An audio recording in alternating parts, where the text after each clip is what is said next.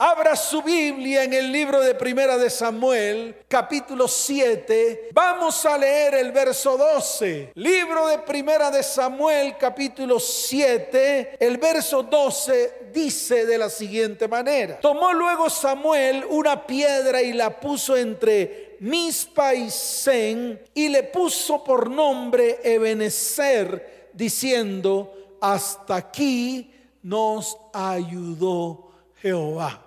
Wow, tremendo profeta, utilizando elementos proféticos, no solamente para profetizar, sino también para corregir, no solamente para corregir, sino también para establecer. Esta piedra fue establecida entre Mispa y Zen con el propósito de declarar delante del Señor, Señor, gracias porque hasta aquí, hasta aquí nos has ayudado. Y eso no quiere decir que no va a continuar ayudándonos, porque esta palabra, esta palabra Ebenecer, su significado es piedra de ayuda. Y no está hablando en pasado, no está hablando en presente y no está hablando en futuro. Está hablando en todo tiempo, en todo tiempo, nuestra piedra de ayuda. Así que podemos acudir al Señor para que nos ayude en todo tiempo. ¿Cuántos dicen amén? ¿Cuántos dicen amén? Entonces, en estos tiempos de dificultad y de crisis, nosotros, sí, tú y yo, los que hemos creído en las promesas de Dios, estamos completamente seguros que sus misericordias son nuevas cada mañana. Esta palabra la podemos encontrar en el libro de lamentaciones. Yo quiero que abra su Biblia allí. Libro de lamentaciones, capítulo 3, desde el verso 21 hasta el verso 24. Mire lo que dice la palabra. Esto recapacitaré en mi corazón, por lo tanto esperaré. Quiero que te detengas aquí, porque es un principio que debes colocar en medio de tu vida. Esto que está escrito en Lamentaciones, capítulo 3, verso 21, es una palabra clave para este tiempo. Y lo vas a declarar. Yo lo declaré esta mañana en mis tiempos de cotidianidad, de intimidad con Dios. Le dije, Señor, voy a recapacitar en mi corazón, por lo tanto lo que recapacite en mi corazón lo voy a esperar.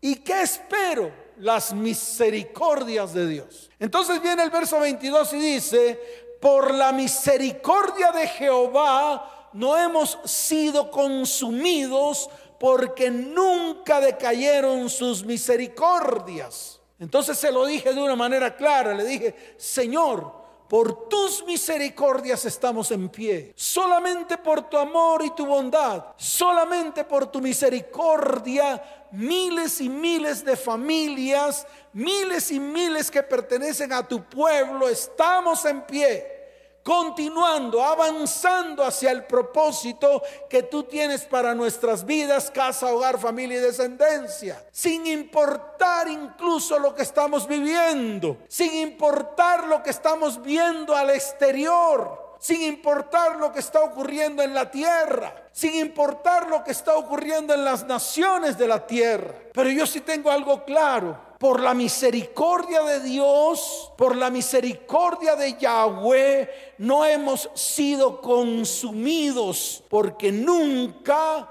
decayeron sus misericordias. Y dice el verso 23, nuevas son cada mañana, porque grande es tu fidelidad. Y termino lo que dice el verso 24, mi porción es Yahweh Dijo mi alma, por tanto, escuche bien, en Él esperaré. ¿Cuántos esperan en el Señor? ¿Cuántos de los que están allí esperan en el Señor? Démosle un fuerte aplauso al Señor porque yo también espero en Él y en el poder de su fuerza. Pero además de eso, también estamos anhelando la intervención divina de Dios. Muchos de nosotros incluyéndome yo, estoy esperando algo rápido, súbito, repentino, e inesperado que ocurra a favor de nuestras vidas, casa, hogar, familia y descendencia. ¿Cuántos están esperando? Y vuelvo a repetir, algo rápido, súbito, repentino e inesperado. Estoy seguro que muchos de los que están allá dirán, amén, pastor, yo también lo estoy esperando. Todas estas palabras o sinónimos que acabé de mencionar y que definen el término intervención divina, tiene una particularidad y es que son capaces, o sea, esta palabra es capaz de sorprendernos inesperadamente. En otras palabras, en el momento menos esperado, a la hora menos esperada, el día menos pensado, se pone de manifiesto una intervención divina, una intervención que viene del cielo directamente para nosotros. Así que esperémoslo. Y está escrito, mire, la palabra de Dios dice en Jeremías capítulo 17, vaya ya, es un libro antes de lamentaciones, en el libro de Jeremías capítulo 17, desde el verso 7 hasta el verso 8, dice la palabra del Señor. Bendito el varón que confía en Yahweh y cuya confianza es Yahweh. Y dice el verso 8, porque será como el árbol plantado junto a las aguas, que junto a la corriente echará sus raíces y no verá cuando viene el calor, sino que su hoja estará verde y en el año de sequía no se fatigará ni dejará de dar fruto. Entonces viene una pregunta para todos los que están allí. ¿Hay confianza en Él? ¿Sabes quiénes son los que confían en Él? Los justos. Y te lo vuelvo a repetir. ¿Saben cuáles son aquellos que confían en el Señor? Precisamente los justos. Entonces, lo que nosotros necesitamos es ser justos delante del Señor. Por eso en el libro de los Salmos, capítulo primero, quiero leer esta palabra que es muy similar a la de Jeremías, capítulo 17. Dice la palabra, Bienaventurado el varón que no anduvo en consejo de malos, ni estuvo en camino de pecadores, ni en silla de escarnecedores se ha sentado, sino que en la ley de Yahweh está su delicia y en su ley medita de día y de noche. Aquí encontramos al piadoso, aquí encontramos aquel que va a la presencia de Dios. Aquí encontramos a aquel que ha sido justificado por el Señor. Aquí está, está en el libro de los Salmos, capítulo primero, desde el verso primero hasta el verso 2. Porque mire lo que dice el verso 3, será como un árbol o como árbol plantado junto a corrientes de aguas, que da su fruto en su tiempo y que su hoja no cae. Y mire lo que dice la palabra, y todo lo que hace prosperará. Si usted sigue leyendo desde el verso 4 en adelante, habla de los malos. Por eso hay una gran diferencia. Escuche, aquí hay una gran diferencia, porque aquí es donde yo tengo que detenerme un poco en esta prédica. Aquí es donde Dios me recuerda, escuche bien, que si tú anhelas algo de Dios, te tienes que mantener firme delante de su perfecta presencia. En otras palabras, tienes que volcar toda tu mirada a Él. En otras palabras, para que usted lo entienda, tienes que colocar tu fe en el autor y consumador de la fe. Y ahí es allí donde yo encuentro el problema. ¿Saben por qué? Porque Dios, escuche bien, interviene de manera súbita en los justos. Es decir, en aquellos que hemos sido justificados a través de Jesucristo. Y se lo vuelvo a repetir, Dios interviene en los justos, en aquellos que se han parado firmes delante del Señor, en aquellos que se han apartado para Él. En otras palabras, en aquellos que se han santificado para Él. Por eso lo habla clarito tanto en Jeremías capítulo 17 desde el verso 7 hasta el verso 8 como en el libro de los Salmos capítulo primero desde el verso primero hasta el verso 3. Y te lo vuelvo a repetir, es necesario que te pares firme. Es necesario que vuelvas tu mirada a Él. Es necesario que hoy tomes decisiones delante de su perfecta presencia y abandones lo malo abandones todo aquello que te aparta de Él. Abandones toda maldad, toda iniquidad y todo pecado para que tome las decisiones firmes que tienes que tomar delante de su presencia. Así de sencillo. Por lo tanto, la situación actual lo que está ocurriendo en este tiempo no es más que el principio de las tribulaciones. Estamos en el momento justo escuche para volvernos al Señor con todo el corazón. Y esa es la invitación que yo estoy haciendo hoy a todas las familias de la tierra. Estamos en ese momento, estamos en ese quiebre, estamos en ese tiempo en el cual o te quedas o te vas.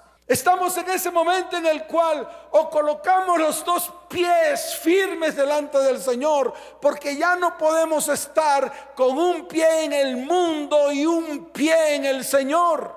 Y esto nos tiene que quedar claro. Miren, hay una palabra que se encuentra en el libro de Segunda de Timoteo. Vaya a Segunda de Timoteo capítulo 3. Yo estoy seguro que esta enseñanza te va a ayudar a crecer. Tal vez molesta un poco, porque cuando Dios hace exigencias de santidad, a la gente no le gusta, no le agrada. Cuando Dios hace exigencias, la gente dice, no, no lo puedo hacer. Pero vuelvo y te repito, o lo hacemos o lo hacemos. Miren, segunda de Timoteo, capítulo 3, desde el verso primero hasta el verso 5, hay una palabra. Esta palabra, escuche bien, que está en segunda de Timoteo, capítulo 3, desde el verso primero hasta el verso 5, fue declarada por el apóstol Pablo. Es más, ni siquiera declarada, fue escrita por el apóstol Pablo en una carta. Precisamente es la segunda carta o la segunda epístola del apóstol Pablo a Timoteo. Y le dijo de una manera clara y diáfana. Prácticamente se lo comentó, se lo escribió, se lo dijo como si él en esos momentos o ellos en esos momentos estuvieran viviendo los mismos tiempos que estamos viviendo hoy. Mire lo que dice, dice, también debes saber esto a manera de enseñanza, así como se los estoy enseñando yo a ustedes. Y yo también se los digo de la misma manera como Pablo se lo dijo a Timoteo. Ahora yo lo digo como, como si yo se lo estuviera diciendo a la iglesia o mejor dicho, lo estoy declarando como si Dios usara mi boca para yo hablarle a la iglesia en estos tiempos. Y mire lo que escribe. También debes saber esto, Pablo a Timoteo, que en los postreros días vendrán tiempos peligrosos. Y se lo vuelvo a repetir. Esto que escribió Pablo es como si estuviese profetizando en aquel tiempo lo que está ocurriendo en estos tiempos, tiempos peligrosos. Y mire lo que dice el verso, el verso 2, porque habrá hombres amadores de sí mismos, avaros, vanagloriosos, soberbios, blasfemos, desobedientes a los padres, ingratos, impíos, sin afecto natural, implacables, calumniadores, intemperantes, crueles, aborrecedores de lo bueno, traidores, impetuosos, infatuados, amadores de los deleites más que de Dios. Y mire lo que está escrito en el verso 5, dice que tendrán apariencia de piedad, pero negarán la eficacia de ella. Y le advirtió, a estos evita, es decir, a estos apártalos de ti. Y es aquí donde yo me tengo que detener. El apóstol Pablo habló precisamente de los tiempos venideros que estamos viviendo en este tiempo. Y esta es la razón por la cual ha sobrevenido toda esta hecatombe que estamos viviendo. Y no solamente lo escribió Pablo a Timoteo, el Señor ya lo había declarado, lo había dicho de muchas maneras de lo que iba a suceder en los últimos tiempos. Así que Pablo lo único que hizo fue confirmar lo que un día el Señor declaró delante de sus discípulos. Ahora, yo veo otras cosas que son importantes que las miremos, que tú también las mires con lupa, que tú las mires con detenimiento, así como yo tuve que mirarla con detenimiento. Lo primero, la causa. Sí, la causa. La causa principal y se lo digo a todos los que están allí detrás de la transmisión, la causa principal es la degeneración del carácter humano. El apóstol Pablo numera 18 características del carácter malsano del hombre. Si no comenzamos a tratar con el carácter de la iglesia, y cuando hablo de la iglesia hablo de ti de mí, si no comenzamos a tratar el carácter de la iglesia para que la iglesia tenga el carácter de Cristo y refleje el carácter de Cristo, entonces sencillamente hemos fracasado en el intento. La iglesia si no trata el carácter para que sea el carácter conforme al carácter de Cristo, hemos fracasado por eso en estos tiempos nos tenemos que parar firmes. Y esa firmeza tiene que ser desde el interior de nuestro carácter. Y se lo vuelvo a repetir, porque aquí tenemos un problema serio. Y el problema serio son las 18 características que menciona el apóstol Pablo. Hombres amadores de sí mismos, avaros, vanagloriosos, soberbios blasfemos, desobedientes a los padres, ingratos, impíos, sin afecto natural, implacables, calumniadores, intemperantes, crueles, aborrecedores de lo bueno, traidores, impetuosos, infatuados, amadores de, las, de los deleites más que de Dios. Ahora, ¿por qué no coges esta lista y las enumeras? uno, dos, tres, y anotas cada una de las características que mencionó el apóstol Pablo. Y comienza a ponerle chulo a lo que tal vez estás viviendo tú en medio de tu carácter. De pronto me preguntarás, pastor, ¿por qué no nos explica cada uno de ellos? Ahí está escrito.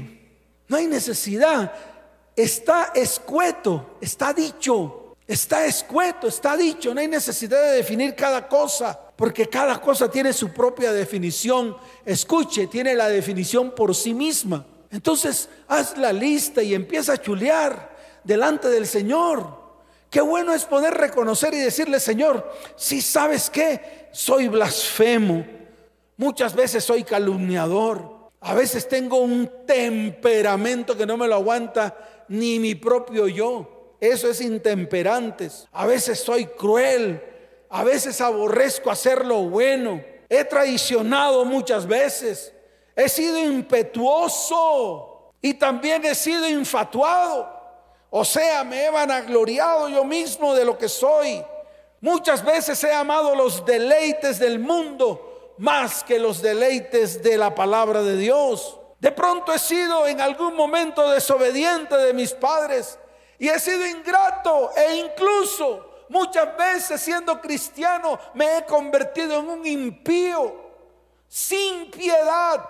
Y eso es lo que Dios quiere hacer hoy, que en algún momento reconozcamos lo que hemos hecho mal delante de sus ojos. ¿Cuántos dicen amén? ¿Cuántos dicen amén? Dele fuerte ese aplauso al Señor. Lo segundo que yo veo es la maldad del hombre, escuche, ha subido al cielo.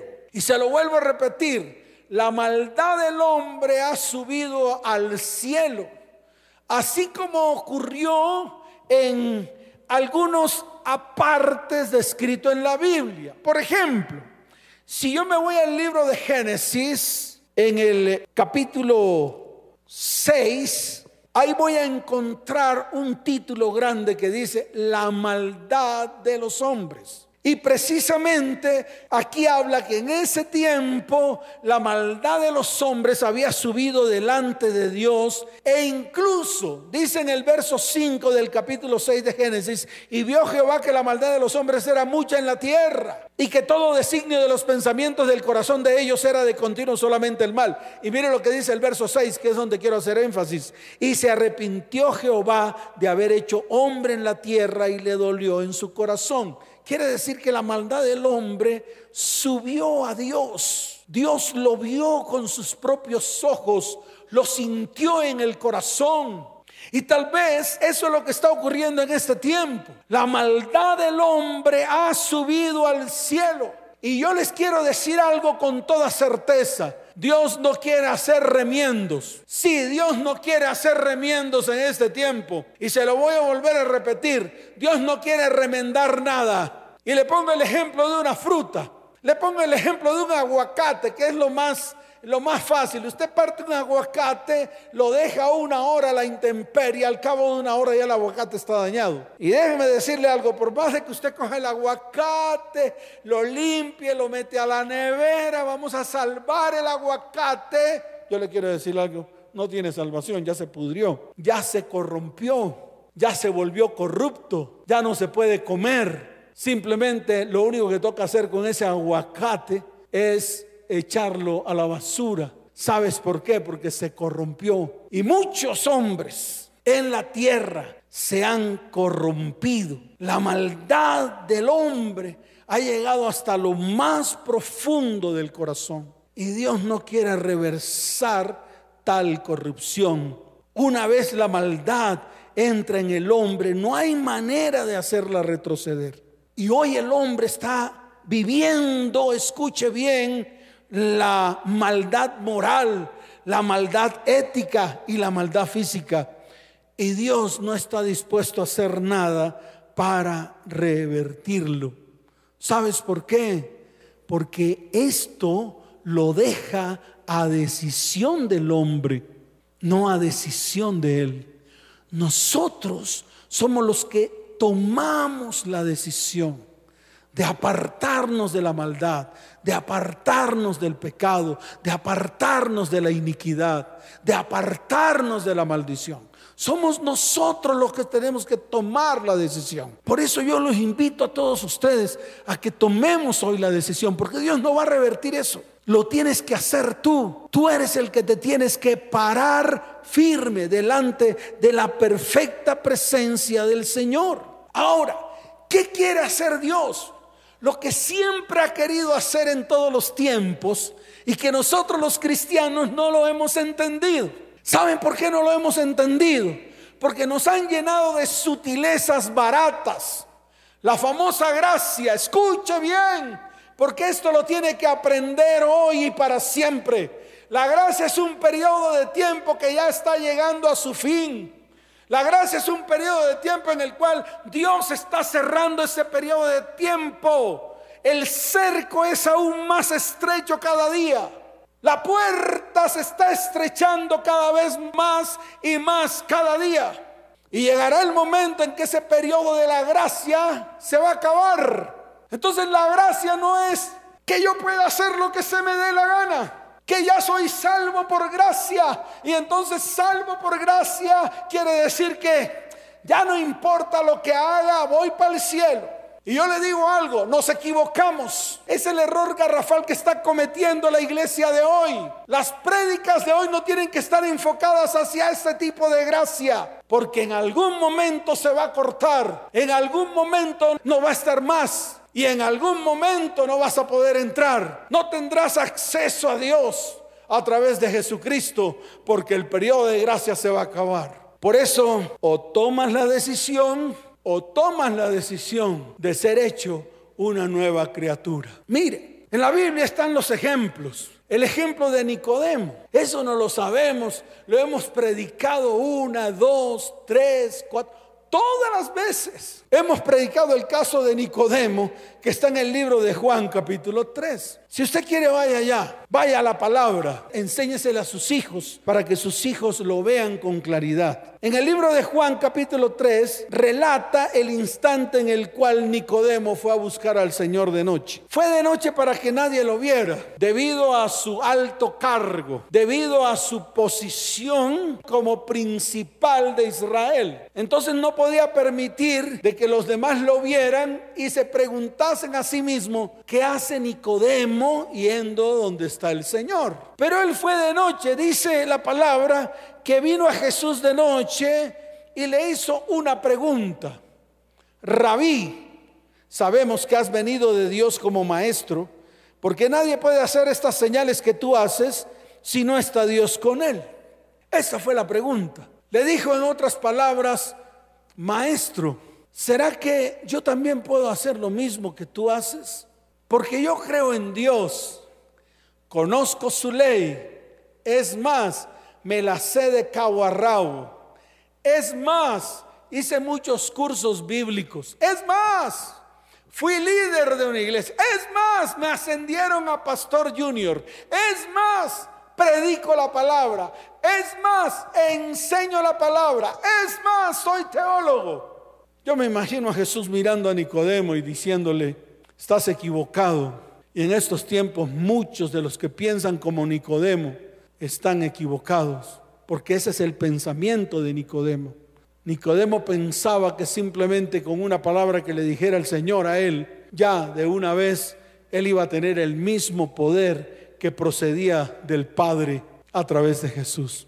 Y yo le quiero decir algo, no fue así, porque el Señor le puso el tate quieto. Sí, le puso el tate quieto, le puso el pie así firme. Yo creo que Nicodemo casi que se va de bruces, porque le dijo lo siguiente, de cierto, de cierto te digo que el que no naciera de nuevo no puede ver el reino de Dios. Entonces, siempre el Señor lo ha dicho. Desde el comienzo Dios lo dijo. Cuando destruyó a los hombres por causa del diluvio, lo que quiso hacer fue algo nuevo a través de Noé y su familia. Y es lo mismo que ocurrió y que ocurre ahora cuando creemos en el Señor y en el poder de su fuerza. Cuando hemos aceptado a Jesús como nuestro Salvador. Así de fácil. Pero lo primero que tiene que ocurrir en nosotros es un nuevo nacimiento. Así como lo oye. Porque si no nacemos de nuevo, no podemos ver el reino de Dios. Aquí está escrito. Por eso lo dije anteriormente, Dios no quiere colocar remiendo nuevo en vestido viejo. Tampoco quiere reparar las fisuras de una vasija, ni tampoco quiere echar vino nuevo en odres viejos. Escuche esto, Él quiere hacer un vestido nuevo, quiere romper la vasija y hacerla de nuevo, quiere colocar vino nuevo en odres nuevos. Y lo podemos mirar en tres citas bíblicas, las cuales afirman esto que estoy declarando. O sea, yo no lo digo por decirlo, porque incluso esta palabra también está escrita y la dijo el mismo Señor. Pero me quiero ir a tres citas que son importantes que tú y yo conozcamos. La primera de ellas está en el, libro de Segunda de Corintios, capítulo 5, verso 17. Vaya a Segunda de Corintios, capítulo 5, verso 17. Mire lo que dice la palabra. De modo que si alguno está en Cristo, nueva criatura es. Así de fácil. De pronto usted me dirá, ay pastor, yo estoy en Cristo porque yo lo acepté en mi corazón. Pero ¿qué hace usted con estar en Cristo sin ser una nueva criatura? No es nada. No ha pasado nada en su vida. Usted sigue siendo un cristiano de solo nombre. Un cristiano tal vez con un rótulo. Con el rótulo de la iglesia donde usted asiste con el rótulo del brazalete que usted usa, con el rótulo del chaleco que usted usa. Eso es lo único que usted es. No, pastor, Mire que hice muchos cursos, me volví líder, hice esto, he hecho lo otro. ¿Y de qué le sirvió? ¿De qué le sirve si usted no ha nacido de nuevo? Si usted aún no es una nueva criatura. Por eso está escrito, dice, de modo que si alguno está en Cristo, nueva criatura es. Y para que usted sea nueva criatura, las cosas viejas tienen que pasar y que todas tienen que ser hechas nuevas. Y se lo vuelvo a repetir para que usted lo entienda. Las cosas viejas tienen que pasar y todas tienen que ser hechas nuevas. Y esto no tiene discusión. Esto no tiene usted que racionalizarlo porque está escrito y es totalmente claro, diáfano, estrecho, es como un sello de nosotros los cristianos. ¿Cuántos dicen amén? ¿Cuántos dicen amén? Entonces todos tenemos que ser cambiados a una nueva creación según Cristo. No por las buenas obras, ni por lo mucho que tú hagas, no por esfuerzo religioso, ni por la religión que tú practiques, no por el humanismo. Porque déjeme decirle algo, el humanismo falla cuando el amor no está en el ser humano. Así de fácil. El humanismo falla cuando el amor no está en el ser humano. Porque si hubiese amor en ti, entonces el amor de Dios está en medio de ti. Entonces esto te tiene que quedar claro. La segunda palabra está en el libro de Segunda de Pedro, avance un poco más y vaya a Segundo de Pedro capítulo 3, desde el verso 13 hasta el verso 14. Mire lo que dice la palabra en el libro de Segunda de Pedro capítulo 3, desde el verso 13 hasta el verso 14. Dice la bendita palabra del Señor. Pero nosotros, escuche, esperamos según sus promesas cielos nuevos y tierra nueva en los cuales mora la justicia. Verso 14, por lo cual, oh amados, estando en espera de estas cosas, escuche esto, procurad con diligencia ser hallados por Él sin mancha e irreprensibles. Sin mancha e irreprensibles. Entonces yo pregunto, ¿Cuántos anhelan cielos nuevos y tierra nueva? ¿Cuántos anhelan que todo comience a ser transformado, comenzando por tu vida, tu casa, tu hogar y tu familia? Yo también lo anhelo. Yo quiero que vengan nuevos tiempos. Yo quiero volver a levantarme delante de Dios, tomar un respiro y ver cómo Dios obra en medio de mi vida milagros y prodigios. Yo quiero mostrar esos milagros y prodigios a su pueblo para que el pueblo vuelva a creer. Pero yo quiero que lo haga primeramente en mí. Yo quiero que Él haga una intervención divina en medio de mi vida. Y lo estoy esperando con todo el corazón. Y vámonos a la tercera palabra en el libro de Apocalipsis, capítulo 21, verso 5. Mire lo que dice la palabra.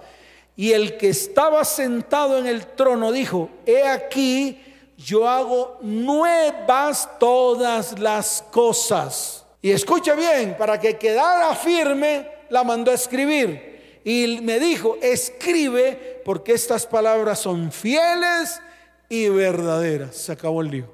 O sea que lo que yo estoy predicando es fiel y verdadero. ¿Por qué? Porque está escrito en la palabra y fue declarado por el mismo Señor. Y lo tercero que yo veo para terminar es la raíz de la decadencia del hombre, la cual se resume, escuche bien, en una palabra, egoísmo y egocentrismo. Tengo que volver nuevamente a segunda de Timoteo, capítulo 3, desde el verso primero hasta el verso 5. Pero quiero solamente leer lo que está escrito en el verso 2. Dice la palabra, porque habrá hombres amadores de sí mismos, amadores de sí mismos ese es el egoísmo y es el egocentrismo que está acabando, escuche bien, con el amor del hombre. Está acabando con la relación hombre-Dios. Está acabando con la intimidad con Dios. Y déjeme decirle algo, el único poder que lo puede arrancar del corazón del hombre, el egocentrismo y el egoísmo, es el poder del amor y la piedad. Y el amor y la piedad están impresas, grabadas en el carácter de Cristo. Entonces, vuelvo y repito, si el carácter del Señor no está en medio de ti, no podrás mostrar el amor y la piedad que se necesita para romper todo egoísmo y todo egocentrismo del hombre que está acabando con el mundo. Así de fácil, así de sencillo. Y yo vuelvo a la palabra inicial, que está en el libro de primera de Samuel capítulo 7. Miren, ¿por qué inicié con primera de Samuel capítulo 7? ¿Por qué leí esa palabra? Y precisamente leí la palabra en el verso 12. Porque en el libro de Primera de Samuel capítulo 7, en el verso 3 vemos al pueblo de Israel que estaba siendo atacado por los filisteos. Así de sencillo. Venía una destrucción inminente sobre el pueblo por causa del ataque de un pueblo llamado Filistea que siempre quería destruir al pueblo de Dios, al pueblo de Israel. En el libro de Primera de Samuel capítulo 7, yo quiero que usted vaya allá, porque ya voy a terminar y quiero que le quede claro. En el verso 3, escuche bien, que lo quiero leer, 7.3, dice la palabra del Señor, habló Samuel a toda la casa de Israel diciendo, si de todo vuestro corazón os volvéis a Jehová, hoy es el día que de todo corazón tú te vuelvas a Yahweh. De todo corazón. Y mire lo que sigue diciendo, quitad los dioses ajenos y astarot de entre vosotros y preparad vuestro corazón a Jehová y solo a él servid y os librará de la mano de los filisteos. Entonces yo se lo voy a traducir a lo que está pasando ahorita. Escuche bien, Quiten los dioses ajenos. Quiten, quiten los ídolos que están en medio de sus vidas. Preparen su corazón al Señor y solamente párense firmes para servir solo a Él. Y yo le quiero decir algo, se cumplirá esto que dice la palabra. Y Él los librará o nos librará más bien de lo que está sucediendo en el mundo actual. De todo lo que está pasando en medio de vidas, hogares, familias y descendencias. En otras palabras, aquí hubo lo primero, arrepentimiento, cuando el mismo Samuel, el mismo profeta Samuel le dijo al pueblo que se volvieran al Señor. Mire lo que dice el verso 4. Entonces los hijos de Israel quitaron a los Baales y Astarot y sirvieron solo a Jehová. Y Samuel dijo, reunid a todo Israel en Mispa y yo oraré por vosotros a Jehová. Aquí vemos lo segundo, oración. Iglesia, haz algo, ora. La iglesia ha dejado de orar. Iglesia, haz algo, ora. En este tiempo vamos a proclamar oración y también vamos a proclamar ayuno, porque es el tiempo de ir delante del Señor con clamor, con oración y con ayuno delante de su perfecta presencia, para volvernos a Él y que Él también se vuelva a nosotros con todo el corazón. ¿Cuántos dicen amén? Y mire lo que dice el verso 6. Y dice, y se reunieron en Mispa y sacaron agua y la derramaron delante de Jehová. Y ayunaron aquel día y dijeron allí, contra Jehová hemos pecado. Aquí está la confesión del pecado. Y dice, y juzgó Samuel a los hijos de Israel en Mispa. Cuando oyeron los filisteos que los hijos de Israel estaban reunidos en Mispa, verso 7, subieron los príncipes de los filisteos contra Israel. Y al oír esto, los hijos de Israel tuvieron temor de los filisteos.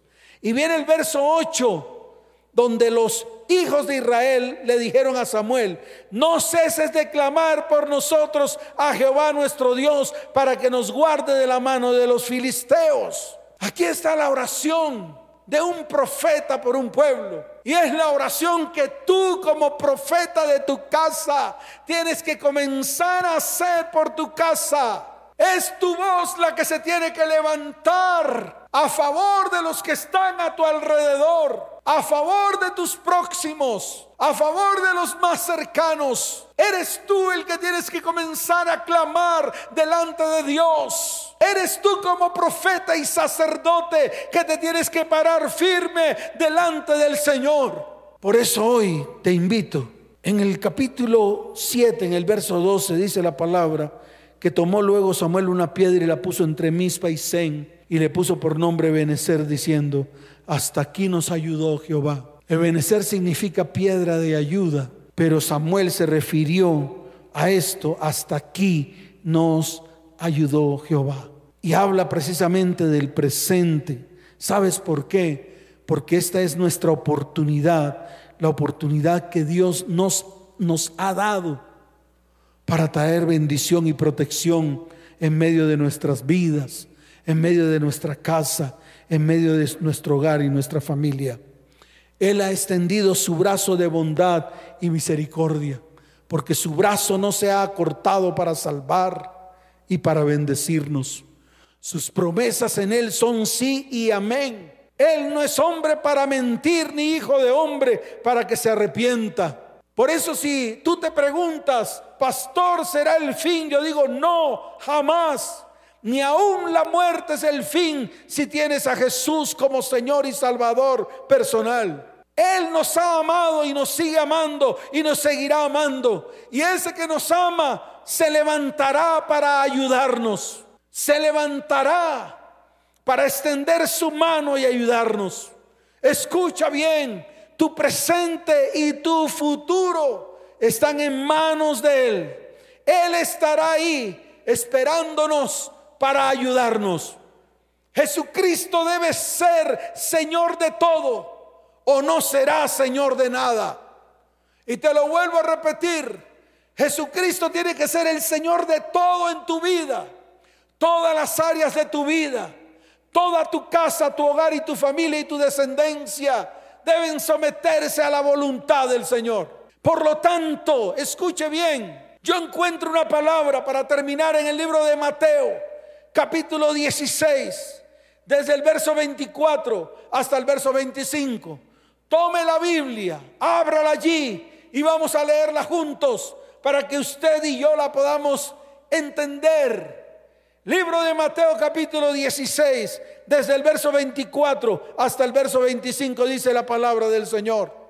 Entonces Jesús dijo a sus discípulos, si alguno quiere venir en pos de mí, y Dios te está hablando a ti y me está hablando a mí. Si alguno de los que están allí detrás de la transmisión quiere venir en pos de Él, estas fueron palabras declaradas por Él mismo, dichas por el mismo Señor. Dice la palabra, niéguese a sí mismo y tome su cruz y sígame, porque todo el que quiera salvar su vida la perderá y todo el que pierda su vida por causa de mí la hallará. Qué tremenda palabra. Entonces lo primero que miramos es, tenemos que negarnos a nosotros mismos. Y negarnos a nosotros mismos precisamente en lo que está escrito en segunda de Timoteo capítulo 3, es arrancar de nuestras vidas el egoísmo y el egocentrismo. Ya basta de que solamente pienses en ti, ya basta de que seas tú el único con el yoísmo en medio de tu vida. Tienes que renunciar a tu yoísmo, tienes que renunciar a tu egoísmo, tienes que dejar de ser egocéntrico, porque el mundo se está destruyendo por causa del egoísmo del hombre. ¿O usted qué cree que está pasando en estos tiempos? ¿No son unos pocos los que quieren gobernar a todos? ¿Para dónde vamos si no es para que unos pocos gobiernen a todos? Y eso se llama egoísmo. Y está destruyendo la tierra, está destruyendo las familias, está destruyendo vidas, hogares y descendientes. Por eso Hoy te invito a que te niegues a ti mismo, a que arranques el egoísmo y el egocentrismo. Y lo segundo que veo es llevar la cruz. ¿Cuál es tu cruz? Te la digo, escuche bien, es donde la voluntad de Dios y tu voluntad se cruzan. No podemos seguir a Jesús si seguimos haciendo nuestra propia voluntad. Permitamos que la voluntad de Dios se introduzca en medio de nuestras vidas. Y te voy a explicar por qué se tiene que introducir en nuestras vidas para que nosotros tomemos la decisión hoy de hacer su perfecta voluntad, obedeciendo lo que Él nos está diciendo.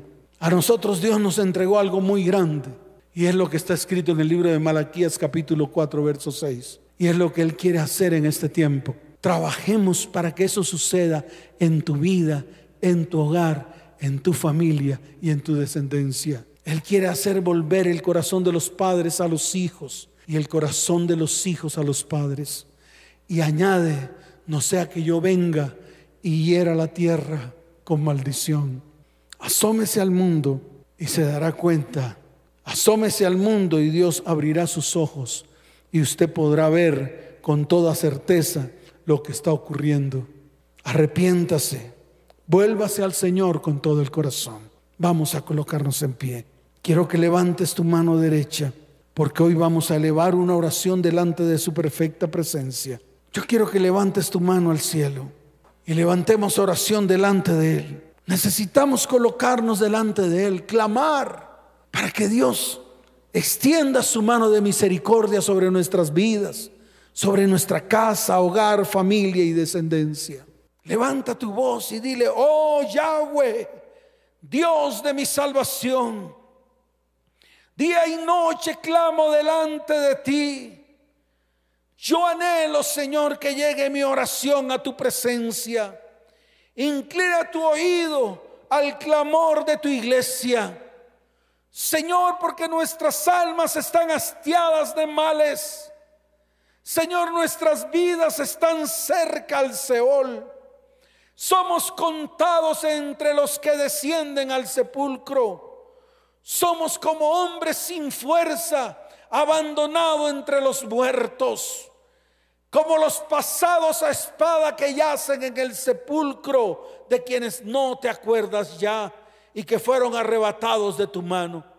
Señor, sácanos del hoyo profundo, sácanos de las tinieblas Sácanos de los lugares profundos.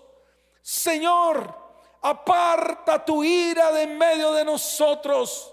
Señor, quita la aflicción de en medio de tu iglesia. Señor, no te alejes.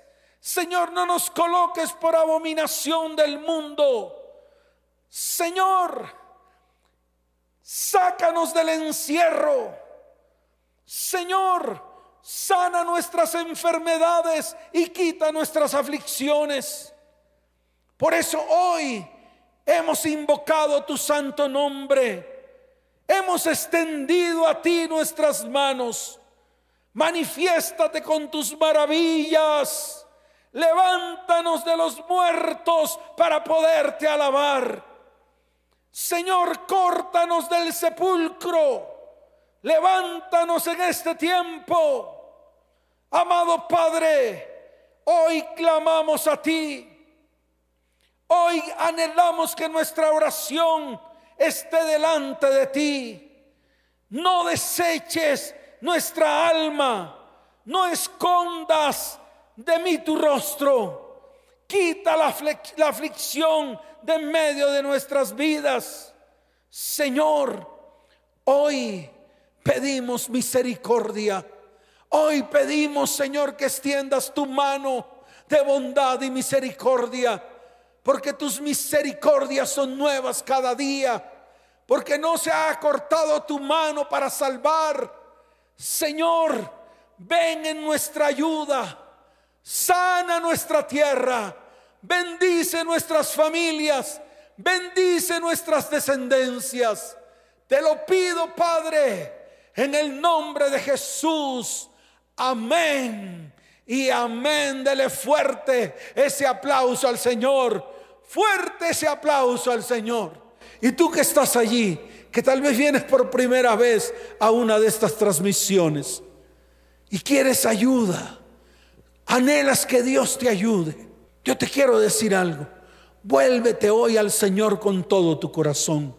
Coloca tu mano derecha en el corazón Levanta tu mano izquierda, abre tu boca y dile, Señor, hoy te recibo dentro de mí como mi único y suficiente Salvador. Escribe mi nombre en el libro de la vida y no lo borres jamás. Levanta tu voz y dile, Señor, ven en mi ayuda, ven en mi pronto auxilio. Te lo pido en el nombre de Jesús. Amén y amén. Si quieres avanzar en tu vida cristiana, en estos momentos está apareciendo un número de WhatsApp. Puedes escribir ese número al 320-315-9990 y puedes decir, necesito ayuda. Ahora, la ayuda que nosotros ofrecemos es una ayuda espiritual. Queremos que te levantes, queremos que Dios te bendiga, Queremos que Dios te transforme, que te haga de nuevo. Y esa es la guianza que te vamos a dar en este tiempo. Y todas las familias que están reunidas, levanten sus manos al cielo, abracen a sus cónyuges, abracen a sus hijos, porque los voy a bendecir. Levanten sus manos al cielo. Voy a extender mi mano para bendecirles. Padre, bendice a las familias de la tierra. Padre, sé que has escuchado el clamor de las familias de la tierra. Señor, ven a nuestro pronto auxilio. Extiende tu mano de misericordia y de bondad sobre nosotros. Padre, como sacerdote de esta iglesia, bendigo a las familias de la tierra que están allí detrás de la transmisión. Que tú los guardes en el hueco de tu mano. Que tú los cubras con tu manto. Que tú los levantes en bendición y prosperidad. Señor, te doy la gloria y la honra y te pido que los mires a los ojos y traigas paz sobre las familias de la tierra. Yo invoco tu santo nombre en medio de tu pueblo, Señor. Tú dices en tu palabra que los bendecirás. Gracias, Padre, en el nombre de Jesús. Amén y amén. Dios los bendiga, Dios les guarde. Les amo con todo mi corazón. Nos vemos. Chao, chao.